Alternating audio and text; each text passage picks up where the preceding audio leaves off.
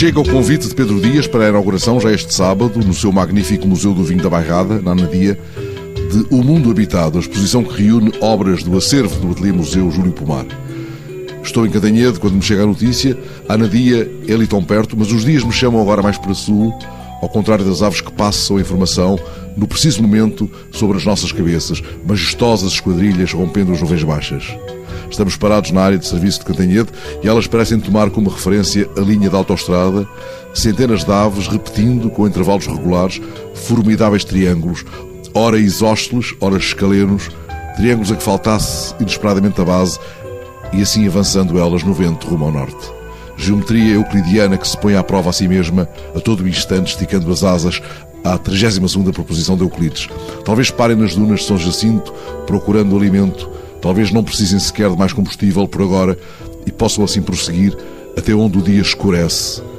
Vamos alinhando hipóteses, decidimos que são gansos, serão grous, não parece que sejam cegonhas, aves planadoras em progressão triunfal, tantos cachos de aves, alfrocheiros pretos que amadurecem melhor para os lados da estrela, com asas de Cabernet Sauvignon, bico de baga em baga, talvez sejam aves de casta tardia, não tarde brindaremos com Toriga Nacional mais vigorosa casta é essa com tendência para fazer abrulhar muitos gomos secundários.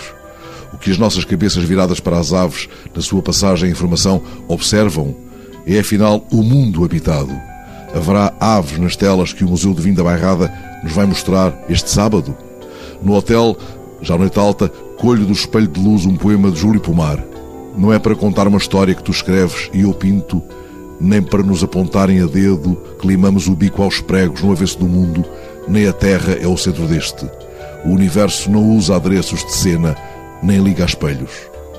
Quantas vezes terá o pintor anotado a passagem das esquadrilhas de aves para norte, ele que, no início dos anos 60, durante uma visita ao Zoológico de Paris, de tantas tomou nota num diário gráfico e assim nos deixou, pelo menos nessa altura, 50 desenhos de cegonhas, pelicanos, abutres e tantas outras aves. Figuras que, entretanto, o vento e a mão do pintor foram redesenhando. Baco sempre vigiando numa adega barradina o deleite do pintor que cruza sombras e luzes e lendas e nuvens, histórias e possibilidades de sentido sobre as criaturas formidáveis que convoca para o seu mundo sempre habitado.